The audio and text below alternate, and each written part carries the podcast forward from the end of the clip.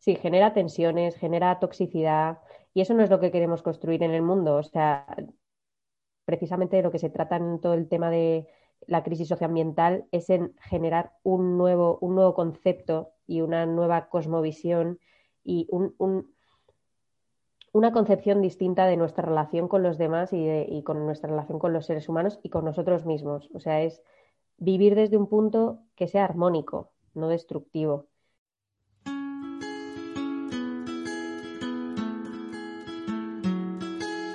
Hola, hola, hello. Soy Ismael Gonjar y mi misión es comprender qué es lo que nos hace vivir en coherencia y fluir con lo que verdaderamente somos.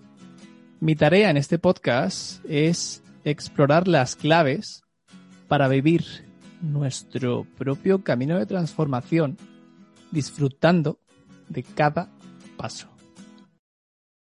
Bienvenido, bienvenida a este, a este nuevo episodio del podcast de Inspiración y Acción.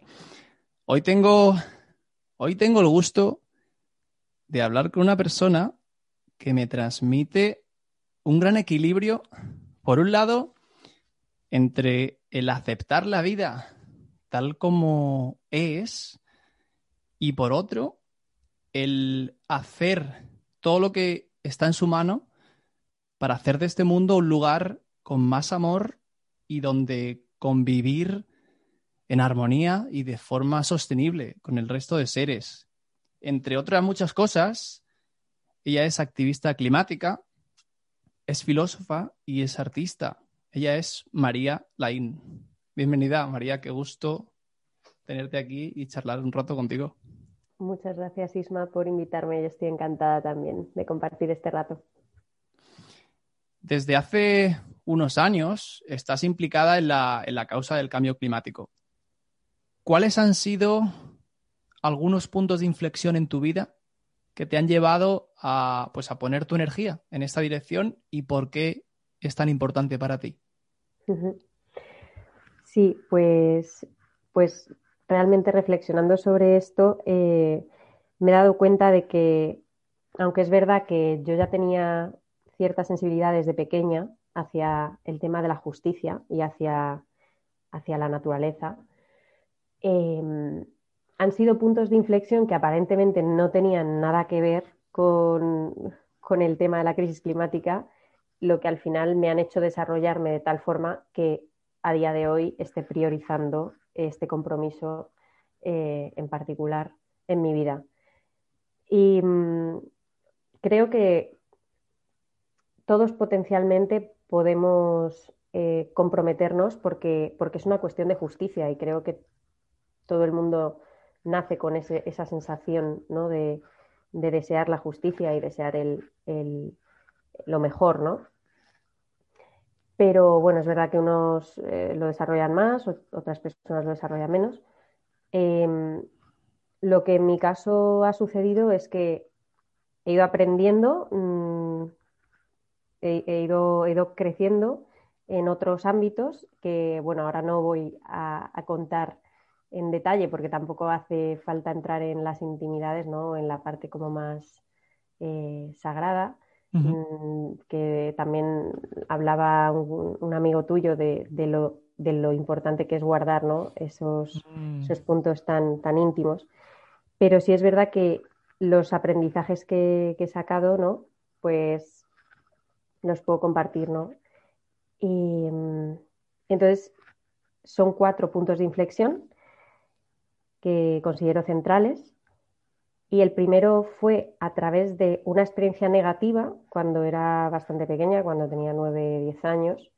Eh, pues de esa experiencia negativa resurgió algo bueno, que fue una gran confianza en mí misma y en, mm. en pensar en, yo soy yo y no voy a dejar, no voy a cambiar porque a, otros no les guste o porque otros me critiquen. Entonces, eh, esto es importante si tú te quieres eh, exponer a la opinión de los demás o ir en, contra de, la cultura o de las ideas. Eh, que todo el mundo tiene, ¿no? Entonces, del, del mainstream un poco, ¿no? Del mainstream, justo, justo, pues te tienes que a lo mejor desmarcar y no por ello sentirte inferior o no, entonces eso fue importante. O sea, como que fue una, eh, como que fue una preparación para, para, alzar la voz y expresar lo que habías de expresar, pese a que haya voces que, que, puedan estar en contra o que te puedan querer callar incluso, ¿no? Justamente, justamente. O sea, es, es ser fiel a uno mismo y, y ser capaz de decir, bueno, estos son mis valores, esto es lo que creo que está bien y obviamente poder entrar en diálogo y, no, radicalizarse nunca, pero sí que mantenerse firme y, no, no, venirse abajo, ¿no? Porque otros puedan decir o pensar que lo estás haciendo mal. Em, luego, la segunda, el segundo aprendizaje fue ya un poco más mayor, ya la adolescencia, eh, y me llevó a descubrir que el amor incondicional, el amor, lo que se llama el amor verdadero, eh, es, una realidad en mi vida.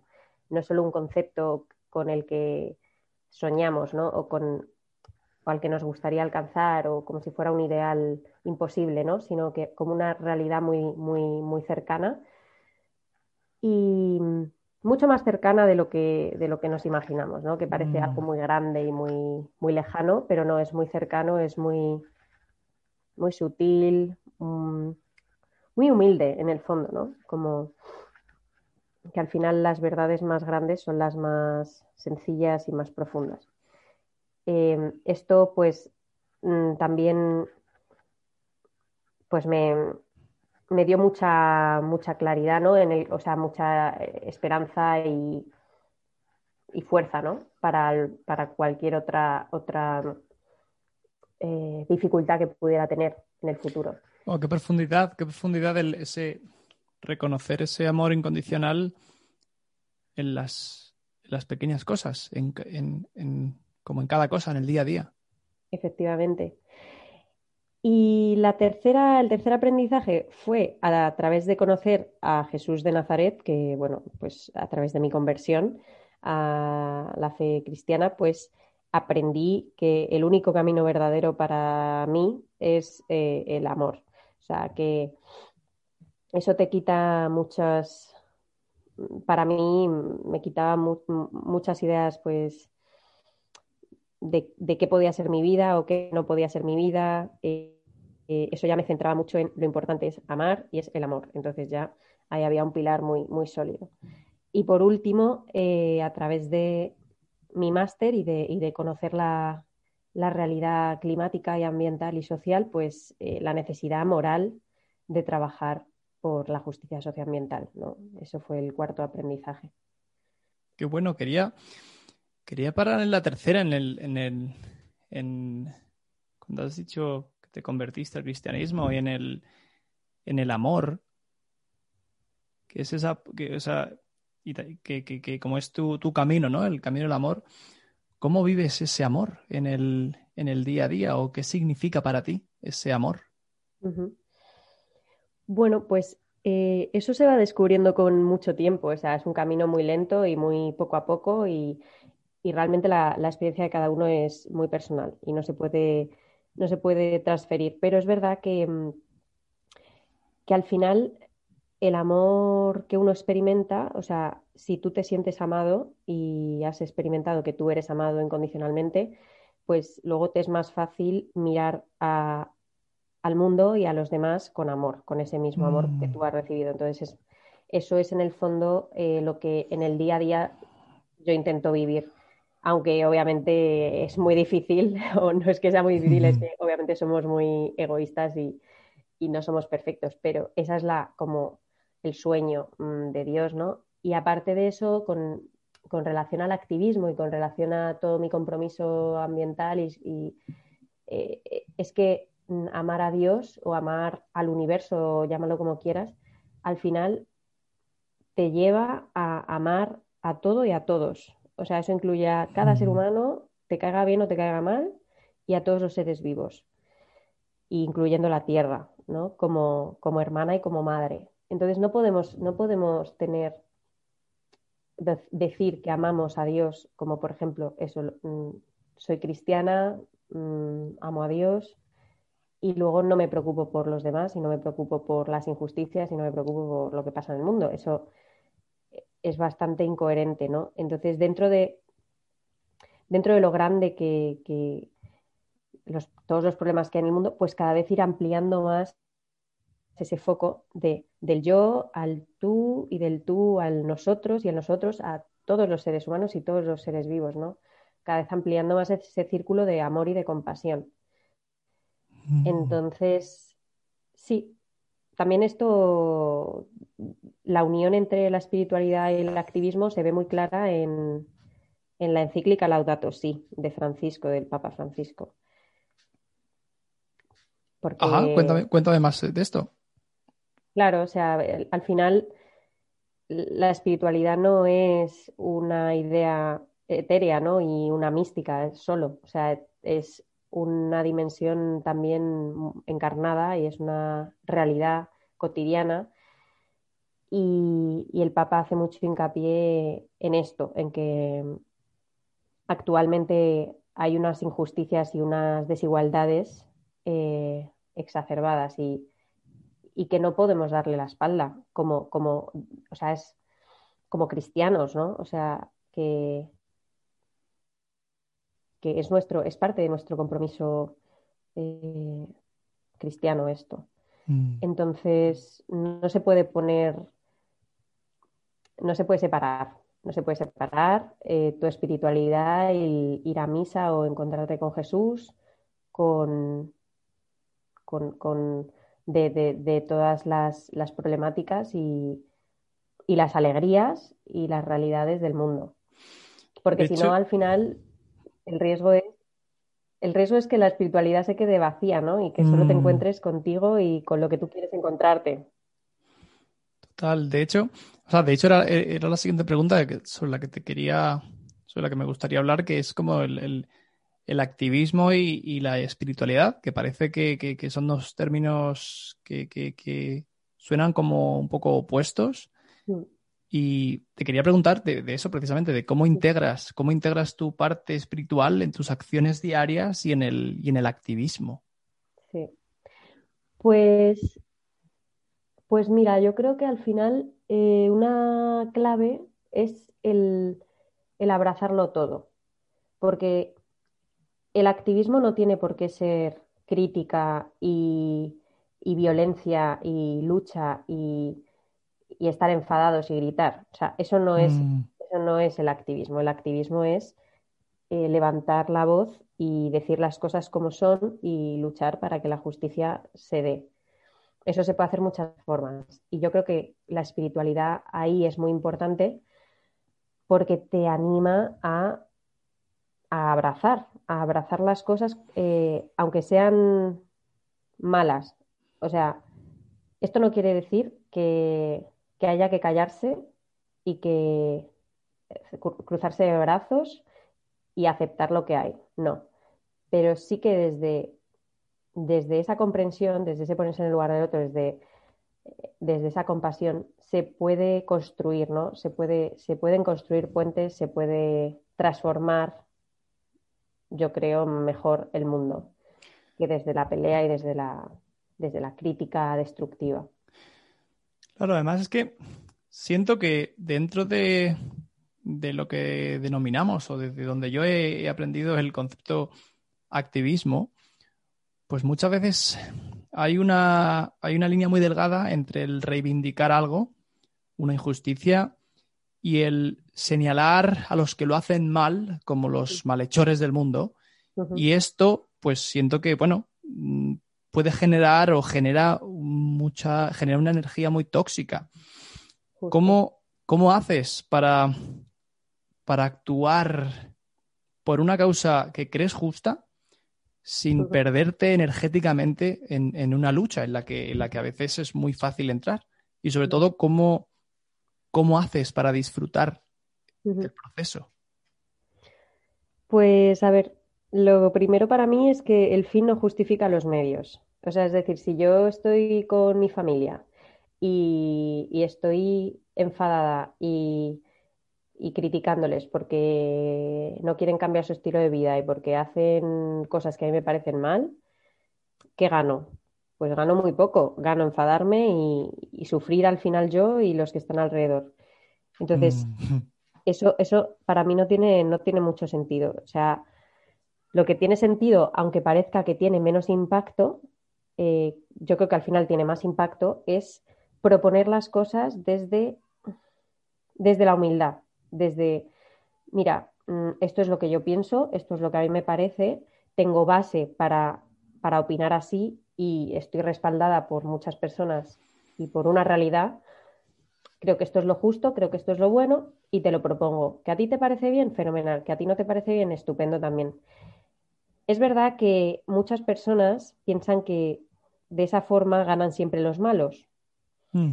y que siempre se llevan, es la ley del más fuerte. O sea, si, si tú eres bueno, te van a, a quitar de en medio. Pero es que mm, la otra opción para mí no, no es verdadera, no, no es... eh, al final ha creado más sufrimiento que, que otra cosa, mm, el, el pelearse así. Y, y eso crea unas grietas y eso crea un, un sufrimiento que para mí es, es innecesario. Claro, y sigue, generan- sigue generando separación. Y, y, claro, Mm. Sí, genera tensiones, genera toxicidad y eso no es lo que queremos construir en el mundo. O sea, precisamente de lo que se trata en todo el tema de la crisis socioambiental es en generar un nuevo, un nuevo concepto y una nueva cosmovisión y un- un- una concepción distinta de nuestra relación con los demás y, con nuestra relación con los seres humanos y con nosotros mismos. O sea, es vivir desde un punto que sea armónico, no destructivo.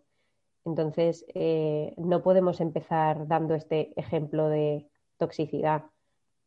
En cuanto a, cómo disfrutarlo y a cómo vivirlo sin drenarse y sin quemarse. Creo que es muy importante, aparte de saber tus propios límites y decir, mira, pues hoy no me apetece hacer activismo porque es que yo ya no puedo más hoy. O sea, hoy ya estoy saturada, pues te das un día de descanso. Y al día siguiente volverás y, y seguramente con más ganas. Otras cosas también, a mí me va fenomenal bailar. Bueno, pues si puedo hacer activismo bailando, pues mira, fenomenal, porque bailar mm, me hace feliz, me encanta. Ir a la naturaleza me hace feliz, me encanta. Eh, o estar en silencio, orar, eso me restaura las fuerzas. Y si a través de eso pues puedo hacer activismo, pues mm, matas dos pájaros de un tiro. Sí, luego también es verdad que, que a un nivel un poco más profundo es importante tener confianza y esperanza, Mm.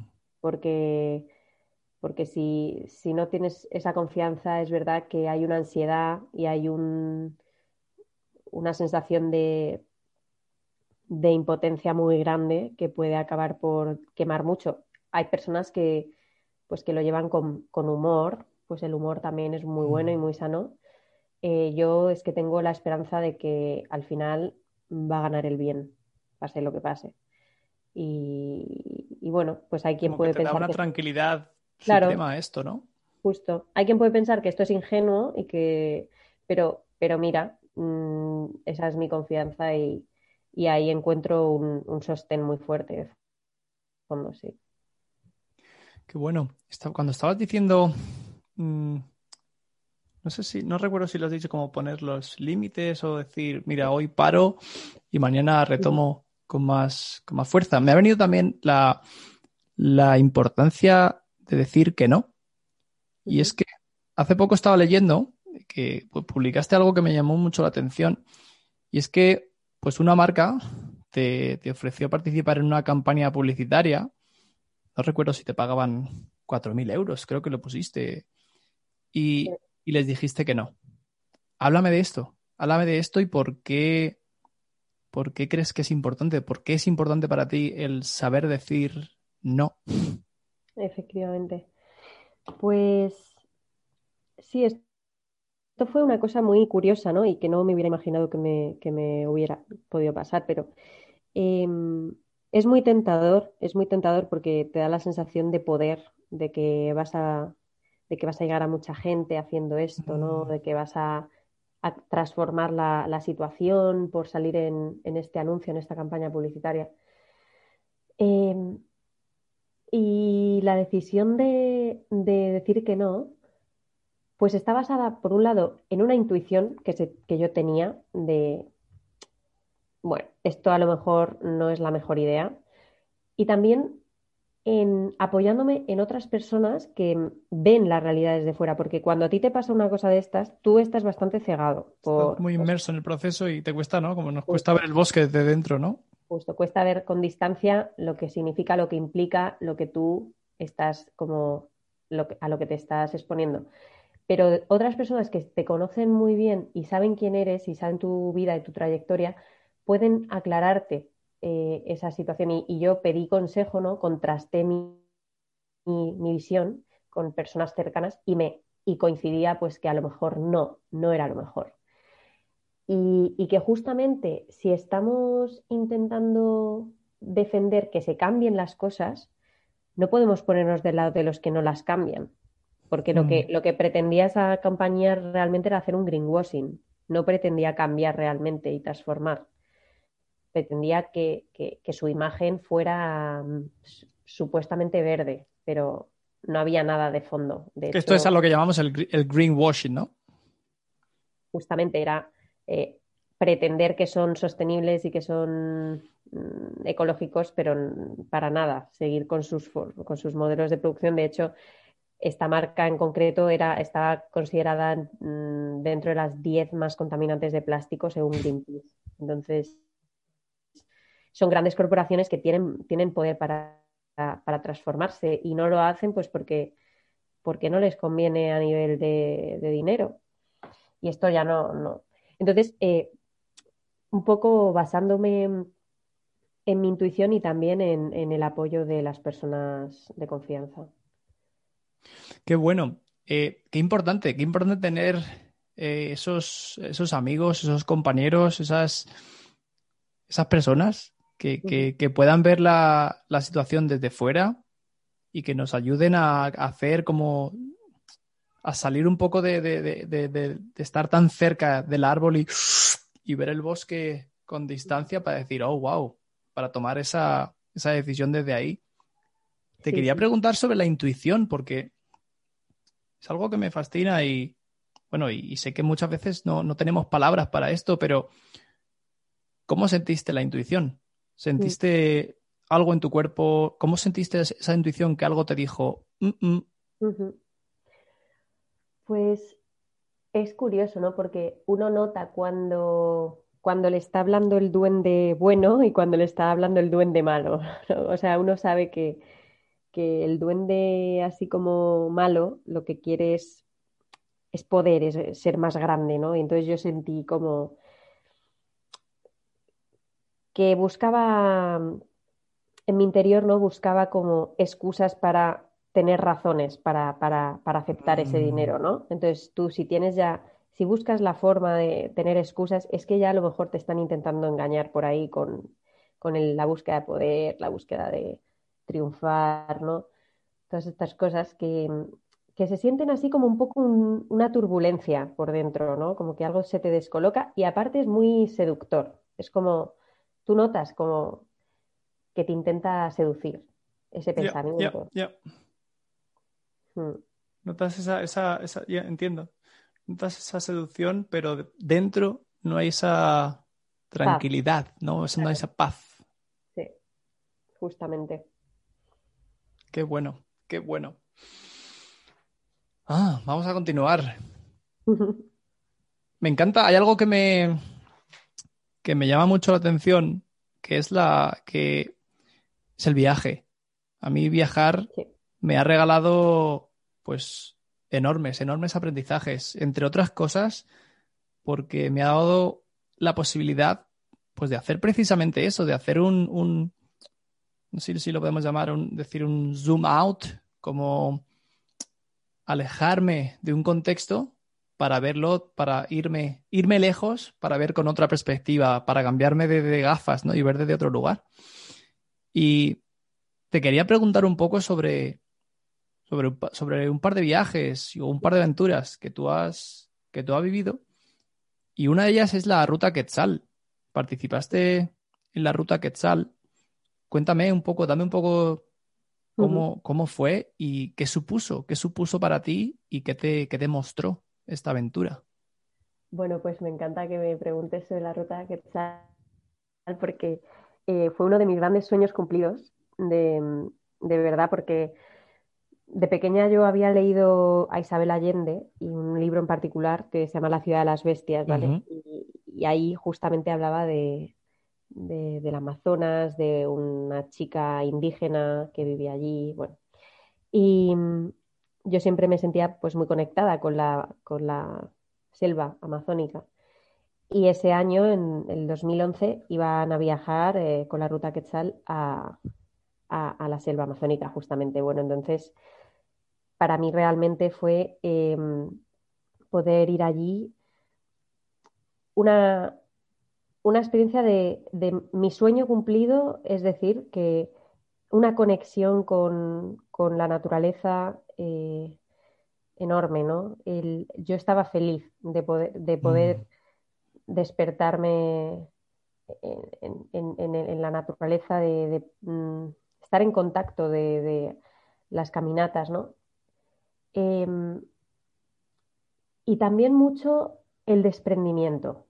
O sea, el vivir con poco, no con pocas cosas materiales, ¿no? Y muy, muy con lo que de verdad importa, que es con la pasión, con los ideales altos, con grandes sueños, con y sobre todo el estar con gente, con jóvenes como yo, apasionados y curiosos y deseando crecer y cultivarse, ¿no? Porque lo que había allí era mucha gente joven con talento que quería que quería comerse el mundo en el fondo, ¿no? Y entonces ese deseo de, de, crecer y desarrollarte para luego también enriquecer a los demás y compartir, yo creo que son, son los grandes aprendizajes, ¿no?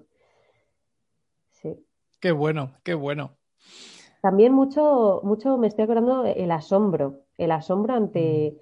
ante cosas que, que, que, que, pensaba siempre, ya lo he visto todo. En España, por ejemplo, cuando estuvimos en España, ya lo he visto todo. España, ya no me va a sorprender nada de España. Bueno, unas, unas, unos lugares, una maravilla en España que, que nunca me hubiera imaginado. O sea, dejarte sorprender siempre por la vida. O sea, nunca como quedarte ahí rancio y resabido porque ya lo sé todo y ya lo he visto todo y ya nada me va a sorprender. Eso, eso es como ir, ir marchitándose, ¿no? Entonces, siempre esa frescura, ¿no? Siempre esa... Mm, sí, esa qué maravilla, qué maravilla el, el, el, dejarnos sorprender por la vida y con esto que decías, ¿no? Que cuando pasasteis, cuando estuvisteis en España, que decías, guau, aquí no, me va a no, me a sorprender nada, y de pronto, wow, ¿no? Te imagino que tuviste muchos wows que, no te esperaba, que no te esperabas. Y te, quería preguntar cómo, cómo cultivas ese, esa capacidad de asombro. Hmm. Jo, pues esto es, esto es el, vamos. Eh,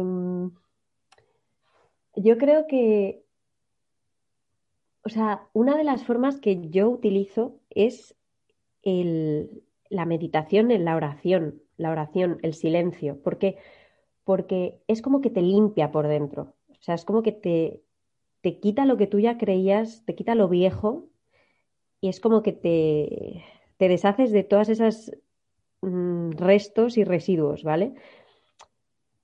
Pero también, pues jugando, jugando con niños, o sea, estuve en un campamento este verano jugando eso, mm, con, niños y niñas así de, de, 14, 13 años.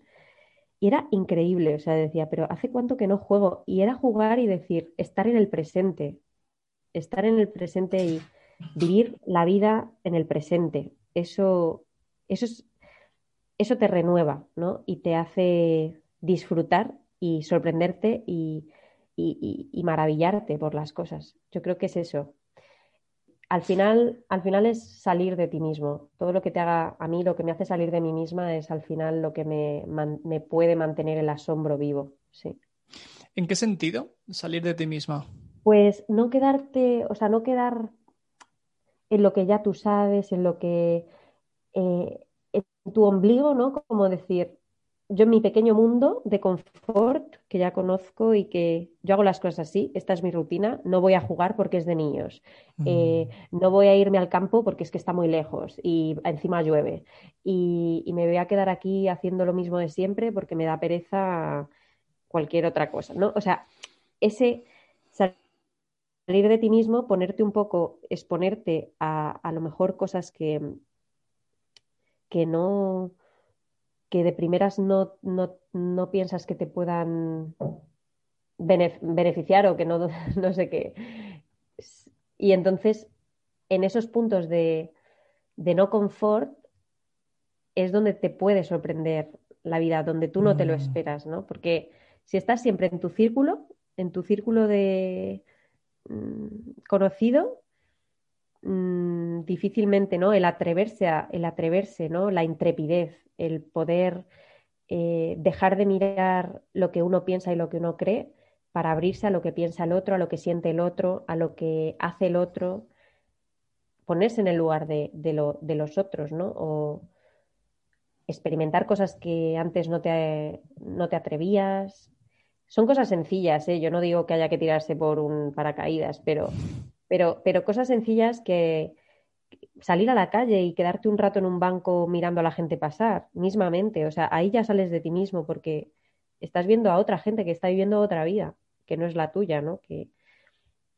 Qué bonito, qué bonito el concepto, según explicas, este concepto de salir de ti mismo y que muchas veces tenemos la idea, vamos, vamos, sí, forjamos la idea de que salir de tu zona de confort, que ahora hablamos tanto, ha de ser algo como hiper grande, algo muy grandilocuente, ¿no? Y a veces puede ser algo tan sencillo como lo que has dicho de salirnos a la calle, al banco y observar a la gente desde ese desde esa sensación, desde esa apertura, desde esa curiosidad y desde ese a mí me conecta mucho desde esa exploración y desde ese jugar me conecta directamente con el amor que estabas diciendo antes, ¿no?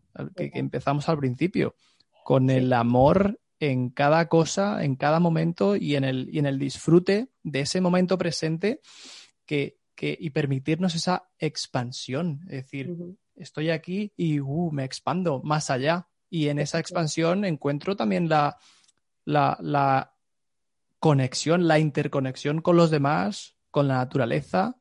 Y ahí también me permito, desde esa apertura, me permito empatizar Efectivamente, de hecho, es que me estoy acordando porque un día tuve una experiencia de, eh, eh, fui a un aeropuerto en Birmingham, que es un lugar muy, muy concurrido y con, gente de muchas procedencias, y fui allí a, esperar a una, a una, amiga que venía de viaje. Mientras esperaba, estaba en la puerta donde va saliendo la gente y estaba llena de gente, llena de gente, y yo ahí me quedé como una hora mirando. De verdad, es que tuve una experiencia de salir de mí solo por ver a la, gente cómo se encontraba y era gente de distintos países, de distintas culturas, de, razas distintas, o sea, tenían mm, eh, aspectos muy distintos, la forma que se besaban, la forma que se abrazaban, la ropa que llevaban cada uno, era increíble, ¿no? Como todos eran diferentes, pero todos tenían ese, ese momento de encontrarse con sus seres queridos y, esa es lo que tú dices, ¿no? Esa variedad que te interconecta y que dices cuántas maneras y al final todos somos seres humanos, ¿no? Y, yo ya soy uno con ellos también. No, no, no ya, ya, no estoy solo en mí, sino que estoy con ellos y somos al final mm. uno. qué maravilla, qué maravilla, qué maravilla. Totalmente. Y además ahí, cuando nos permitimos algo tan simple como eso, como ir al aeropuerto y no esperar de, uy, pues vendrá ya, vendrá, sino que nos abrimos desde esa apertura en un momento que es una simple espera en un aeropuerto, puede convertirse en mágico. De hecho, es para mí, sí, es mágico. No, de verdad. Wow. Qué bueno. Es, solo, realmente a veces es solo tener tiempo, porque muchas veces yo creo que lo que nos falta es tiempo y silencio. Si tuviéramos tiempo y silencio eh, y lo utilizáramos bien para esta, este, este tipo de experiencias de, contemplación y de, conexión, estaríamos mucho mejor psicológicamente e interiormente. real, yo pienso.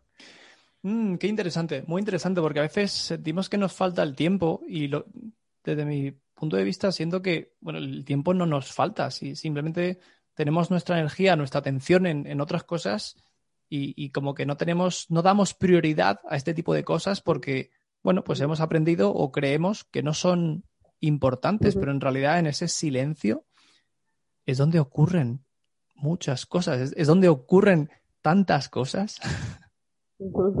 Efectivamente, sí, y esto tiene mucho que ver con, con el modelo que consideramos más válido ahora mismo o que se considera mm, que es el correcto, ¿no? El modelo tecnocrático, el modelo de la eficiencia, el modelo de lo cuantitativo. Eh, entonces, vivir desde esa, desde esa visión de lo importante es la cantidad y lo importante es eh, la rapidez, pues es un poco difícil, ¿no? Priorizar, priorizar la pausa, priorizar la lo que, lo que, lo que sí, lo que no es tan tan llamativo, no sé cómo explicarlo, pero claro, una vez te metes allí, te parece que es que es mucho más llamativo y mucho más potente y mucho más mm, increíble, ¿no? Que, cualquier experiencia de rapidez, de, de estrés, ¿no? Totalmente. De mm. hecho, algo que cada vez, eh, no sé, posiblemente porque yo estoy parando más, entonces al, yo parar más, pues resueno con este tipo de información más.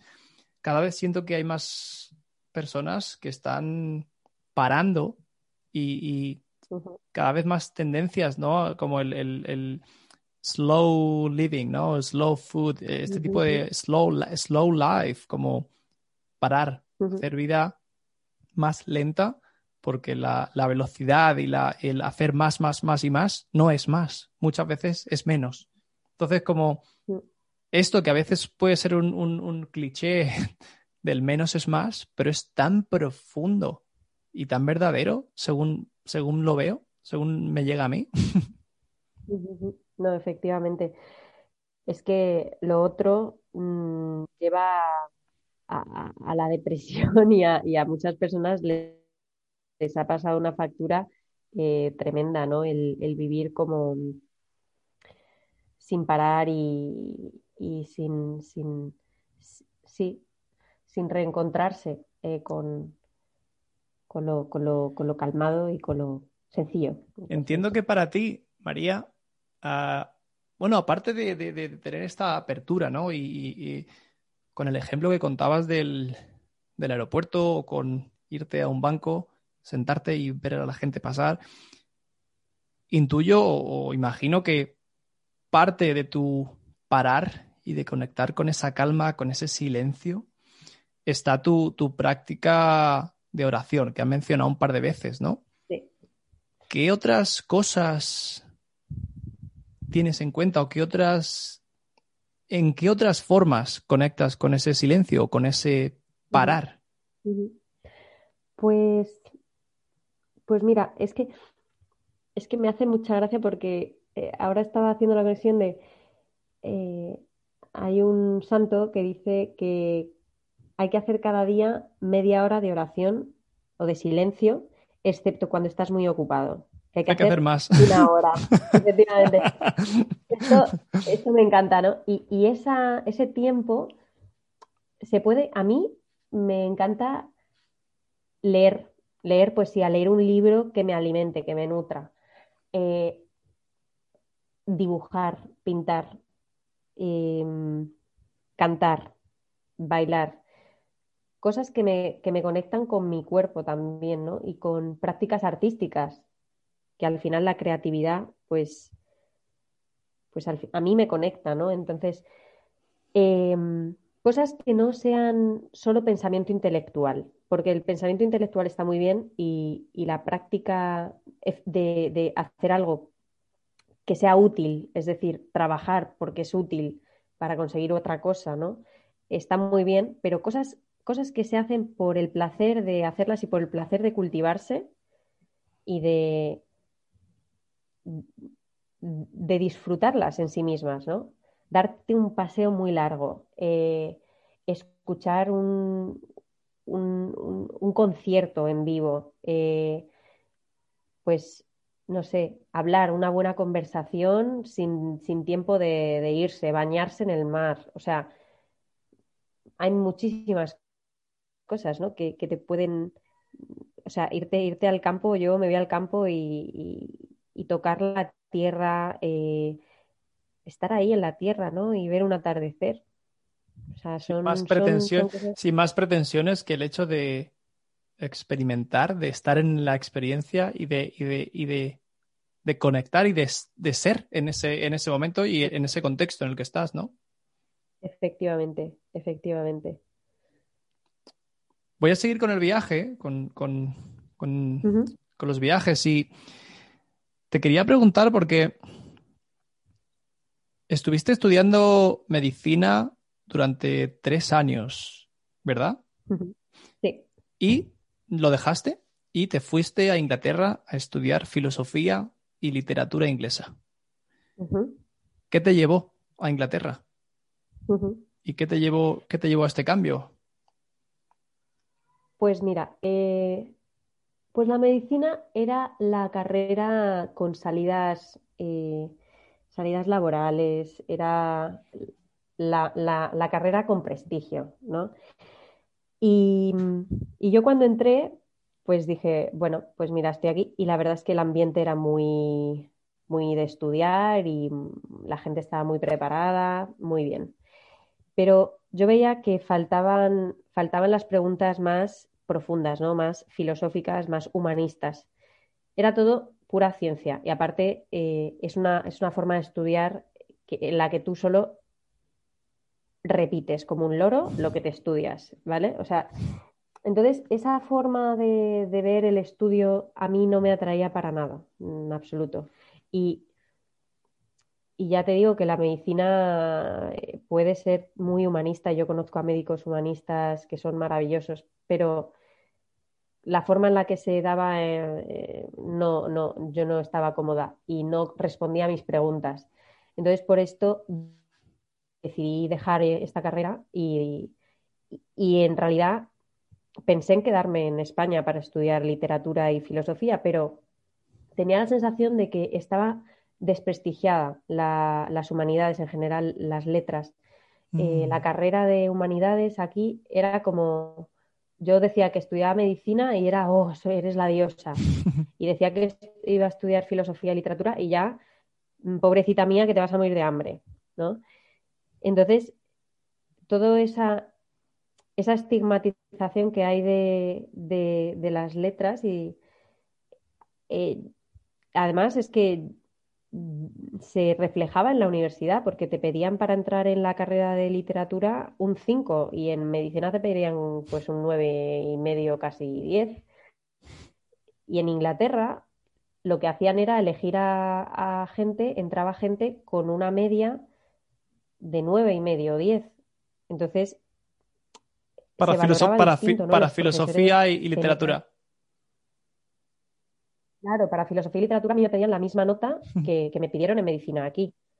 Entonces, claro, el ambiente pues muy distinto, eh, los profesores eh, pues con otra motivación muy, muy distinta, porque también eso influye mucho, eh, cómo tratan a los profesores y cómo, y cómo están de motivados ellos para cómo aprendes. Entonces, decidí irme porque, porque vi que en, Inglaterra se valoraba mucho más. Y realmente creo que, también la forma de estudiar es distinta. O sea, allí te hacían más pensar críticamente que aprenderte cosas de memoria. O sea, nosotros teníamos mm. siempre clases y luego mm, preguntas sobre las que escribir o sea, sobre las que construir nuestro pensamiento. Entonces, era un proceso mucho más mm, de, generar pensamiento crítico más que de, aprenderte y repetir. Cuestionarte, justamente. ¿Qué encuentras en común entre, entre estas áreas, entre, estas, entre estos campos, entre la medicina y la, y la filosofía, que parecen ser campos como muy distintos? pero que no, quizá no están tan alejadas. ¿Qué, qué has encontrado en común entre ellas? Pues al final supongo que el espíritu y el cuerpo están muy conectados. O sea, eh, lo que nos afecta interiormente nos afecta también en nuestro cuerpo y, creo que hay que tener muy en cuenta a una persona tanto en su cuerpo como en su interior. Es decir, una, una persona que está enferma no es solo un cuerpo al que hay que darle medicinas, sino que es una persona con, una, con unas necesidades eh, afectivas, con, con, unos miedos, con una vulnerabilidad, con unas esperanzas, con un. ¿no? Entonces, eh, no hay que ver a la persona solo como un objeto que tratar, sino como a, un, ser completo, cuerpo y alma. Mm. Mm, y creo que justamente la filosofía y, las, humanidades dan este punto de profundidad a lo que se puede a, la ciencia que se puede convertir solo en técnica. Mm. Total, totalmente. Wow. Qué interesante, qué interesante. Estamos avanzando hacia la recta final, María, y quería preguntarte, no sé cómo conecta, pero bueno, conecta con tu, con tu misión o con tu mensaje. Sé que utilizas mucho las redes sociales, utilizas Instagram. ¿Y a quién diriges tu mensaje? ¿Es, ¿Es principalmente a gente joven? ¿A quién diriges tu mensaje? Y por... Sí, esa es la primera pregunta. Sí, yo creo que mm, a gente joven porque eh, sí, creo que somos nosotros ahora los que tenemos que que tomar conciencia profundamente de, esto, porque es verdad que las personas adultas tienen también que, concienciarse, pero somos nosotros los que vamos a poder decidir el día de mañana qué queremos y, cómo lo queremos. Y somos nosotros también los que tenemos la, la fuerza ahora y el potencial y la flexibilidad para transformar y para renovar el mundo. Creo que, que, eso es muy importante. Cuanto más, cuanto más pequeño te enteres de, todo esto y de la importancia que tiene la naturaleza, eh, mejor. Mejor. ¿Qué cambios sientes que está habiendo desde donde tú lo percibes? En, España, por ejemplo, en este sentido, en los jóvenes. Mm. Bueno, mm, desde luego que desde 2019, o sea, yo antes de 2019 nunca había visto una manifestación masiva de jóvenes por el clima. O sea, eso, eso me parece que fue muy potente, el hecho de que tantos jóvenes decidieran que esto era importante y que salieran a manifestarse. Em, también creo que cada vez se genera más debate. O sea, incluso la gente que puede que no esté tan de acuerdo, ya notan que, que, no se puede pasar de largo simplemente. Mm. O sea, creo que se va generando una conciencia de esto, esto no es solo de unos pocos locos que están aquí intentando vendernos una moto, sino que esto es algo, esto es algo importante que nos tenemos que tomar en serio todos. Eh, creo que, creo que eso ha ido, ha ido cambiando en los últimos años. Qué bueno, qué bueno. ¿Hay alguna cosa más para antes, bueno, ¿cómo te podemos, cómo te puede encontrar alguien que te, quiera que te quiera buscar en, las redes? Sí, pues mi Instagram es Arima Lain, que básicamente es, María al revés, Arima Lain. Eh, y, yo creo que ahí es donde más fácilmente me pueden encontrar. También tenemos abierto un Instagram eh, que es Christian Youth for Climate.